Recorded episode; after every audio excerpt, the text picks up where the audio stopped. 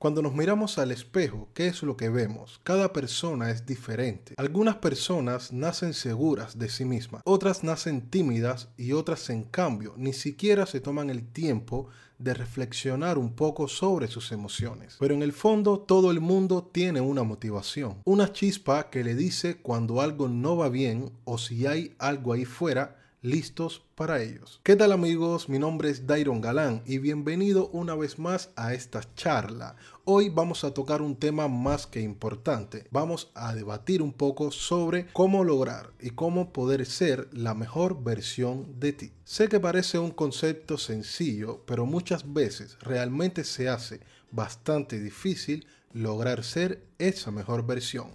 Por eso entiendo que existen muchos puntos a debatir pero en este video, en esta charla con un galán, en este podcast, vamos a hablar de lo que para mí serían los cuatro principales puntos para llegar a ese momento de ser esa mejor versión. En el punto número uno, entiendo que necesitas encontrar un propósito de vida y reinventarte por completo. Es muy importante encontrar en sí el camino y quitarnos de la cabeza la idea de no sé qué voy a hacer con mi vida, no sé qué estoy haciendo con mi vida. Y para eso es muy importante dejar de luchar contra el mundo para comenzar a disfrutar con el mundo. El mundo actual es demasiado agitado crisis, guerras, pandemia, ni siquiera sabemos qué es lo que nos depara el futuro. Cada día escuchamos hablar más de temas como trabaja en algo que te haga feliz, vive la vida con pasión y emoción, disfruta de las cosas que amas día a día. Y es que esto es una consecuencia natural de una toma de consecuencias. También escuchamos hablar mucho del propósito de vida cuando hablamos de temas de productividad, desarrollo personal y crecimiento personal. Si buscas una definición de propósito de vida, es fácil que te encuentres con más de un resultado. El significado de propósito de vida más común es esa intención o motivación que impulsa a una persona a realizar o dejar de realizar una acción para alcanzar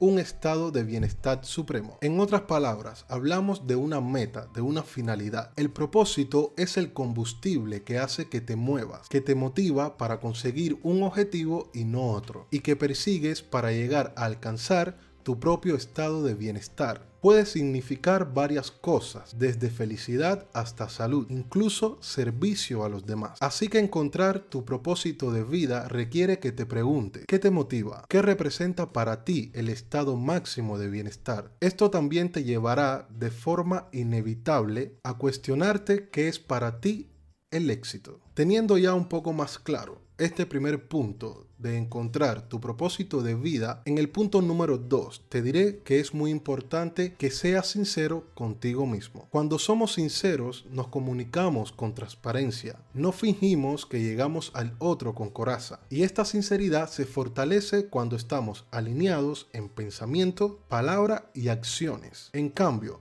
cuando nuestras palabras expresan un mensaje, mientras nuestro cuerpo está transmitiendo otro, estamos completamente desalineados. Esto indica que nuestro diálogo interior no está claro, ni es fluido tampoco. Quizás ni siquiera nos planteamos esa conversación entre corazón y mente, entre intuición y lógica. Hay voces internas que nos hablan, como el miedo, el ego, la avaricia, los deseos, el pasado. Pero solo nosotros tenemos el poder de decidir a qué decimos que sí y a qué decimos que no. Sepa que la única persona a la que es completamente imposible de engañar es a ti mismo. Por eso uno de los principales puntos a trabajar para llegar a ser la mejor versión de nosotros mismos es sernos sinceros. El punto número 3, y muy importante igualmente, es que tienes que estar abierto a aprender. Hay muchos líderes que se encuentran frustrados o desalentados con esto del aprendizaje. Sienten que no están creciendo, que no avanzan en su trabajo o en sus negocios. Muchos confunden el aprendizaje con saber o tener conocimientos. Y la realidad es que aprender es cambiar. Y todo aprendizaje lleva implícito un cambio.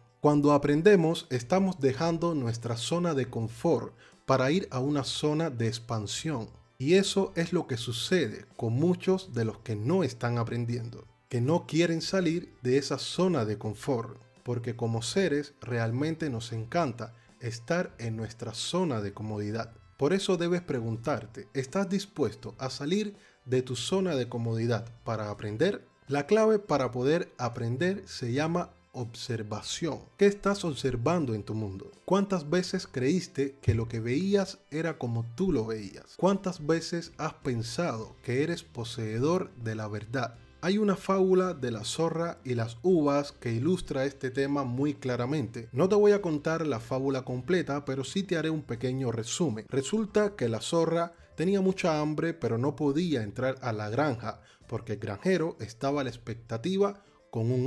La zorra ve un racimo de uva justo debajo de unas piedras. La zorra intenta saltar mucho para alcanzar las uvas, pero al final no lo logra y decide irse para no gastar más energía. Pero resulta que si la zorra hubiese trepado por las piedras parándose en dos patas, claramente hubiera alcanzado las uvas. Probablemente le faltó astucia, pero más que astucia le faltó observación. Cuando nos tomamos el tiempo para observar, podemos diseñar acciones que nos lleven a un resultado. Y al no hacerlo, probablemente perdemos energías y tiempo. Si quieres aprender, necesitas nuevos ojos, nuevas miradas a la vida y a las cosas que hacemos. Si buscas aprender de liderazgo, necesitas mirar a los grandes líderes, qué han hecho y cómo lo han hecho, y al mismo tiempo incorporar esas habilidades a tu vida para que puedas avanzar. Probablemente no salga bien a la primera, pero lo que hará la diferencia será la experiencia que adquieres en tu viaje de liderazgo. La observación es un regalo que nos permite aprender de la vida. Particularmente vivo aprendiendo. Me considero un aprendiz y no así un maestro. Aprendo de los libros, los blogs,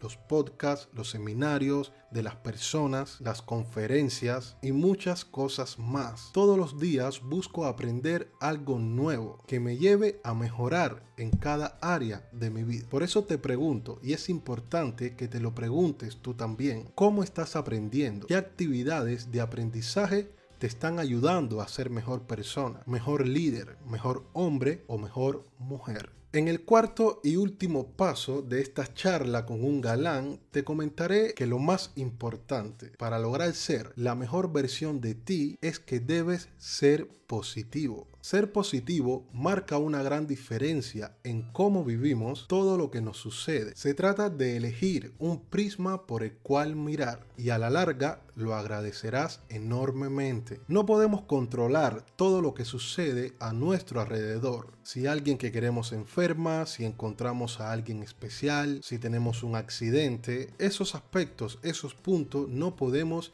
llegar a controlarlo, pero sí podemos llegar a controlar nuestras emociones, nuestros sentimientos y nuestra forma de ver la vida. Y realmente eso marca una gran diferencia. Pensar en que nos podemos encontrar cosas buenas y ver el lado positivo sí depende de nosotros. Ahí radica nuestra fuerza y el poder de nuestra mente. Es imposible predecir el futuro, puesto que a simple vista nada parece sistemático en nuestra vida, ni puede darnos pistas de lo que pasará a largo plazo. Lo que creemos conforma nuestra realidad. Ser más triunfadores en nuestro trabajo es más probable si lo creemos que si pensamos lo contrario. Y esto es algo sabido por todos, pero que casi nadie lo aplica de forma consciente y racionalizada. Es más, la mentalidad que predomina es pensar que todo nos va a salir mal, como si eso fuera una especie de talismán que nos protegería de la mala suerte. Creemos que pensando negativo, las cosas se tornarán después positivas. Jugamos con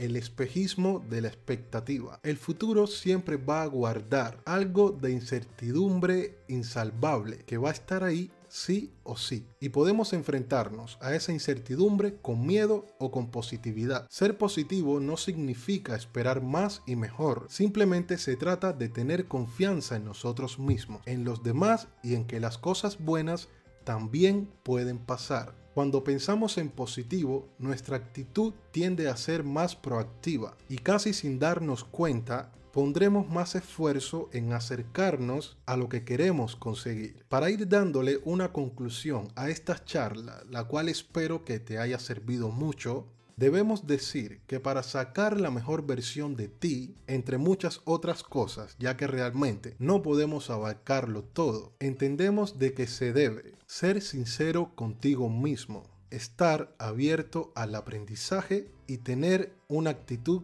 positiva. Pero un quinto punto, el cual no toqué y no voy a profundizar, es que siempre, pero siempre debes comprometerte a mejorar. Me encantaría saber qué es lo que piensan sobre esta charla que hemos tenido en el día de hoy.